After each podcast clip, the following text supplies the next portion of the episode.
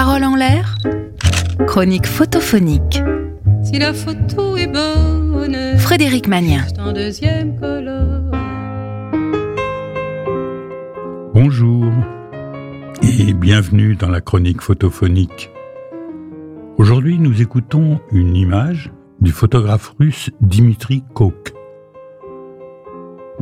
Ça change quoi que la photo soit en noir et blanc si l'ours, lui, est un ours blanc? Non, je plaisante. À peine d'ailleurs, puisqu'il paraît que sous son poil blanc, l'ours polaire a la peau noire. Donc, si vous ne photographiez que l'ours, vous avez automatiquement une photo en noir et blanc. Bon, Je m'égare. L'heure n'est pas à la plaisanterie. Mais il faut dire que cet ours, en gros plan, tranquillement allongé vers nous, un peu comme un chien, comme un humain, comme un sphinx, une patte repliée sous le buste, le regard paisible, planté sur l'horizon, et qui semble même sourire légèrement. Cet ours ne prête pas à la tristesse. Une bonne peluche, peinarde, en vacances devant sa maison. La photo est en couleur, le ciel est bleu, la maison jaune, et la tête de l'animal se détache sur fond d'un gros bidon renversé, comme sur une lune géante rousse rouge, sur fond d'une grosse boule de cirque. Il semble encore trop jeune pour un vieux sage. Mais qui sait? La sagesse, chez les ours blancs, vient peut-être très tôt. Et entre 300 et 800 kilos de sagesse. Et puis, en regardant mieux, on se dit qu'en effet, il lui faut une sacrée dose d'adaptabilité et de sagesse pour s'adapter à l'environnement dans lequel il est. La place normale de l'ours blanc, c'est sur la banquise, à la chasse aux phoques, ou dans l'eau, à la chasse aux phoques. Enfin, c'était comme ça dans nos livres d'enfants. Là, il est sur de l'herbe jaunie, comme après la fonte des neiges, mais ni glace ni neige. Tout est à l'abandon.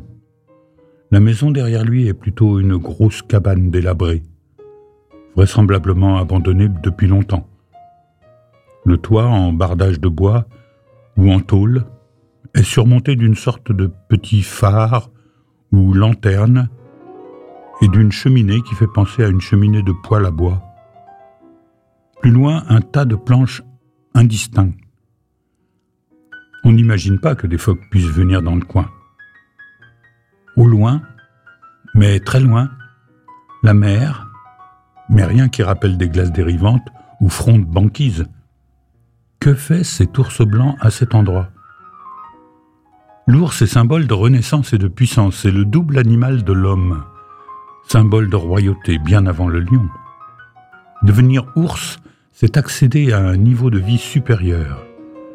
Une légende inuite dit que pour devenir ours, il faut accepter de mourir pour renaître.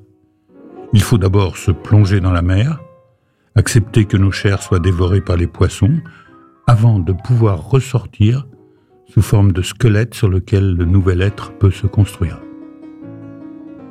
Sachant ça, il semble presque évident que l'ours que nous avons sur la photo est un de ces êtres supérieurs, survivant d'un passé terrible, mais confiant dans l'immensité du temps.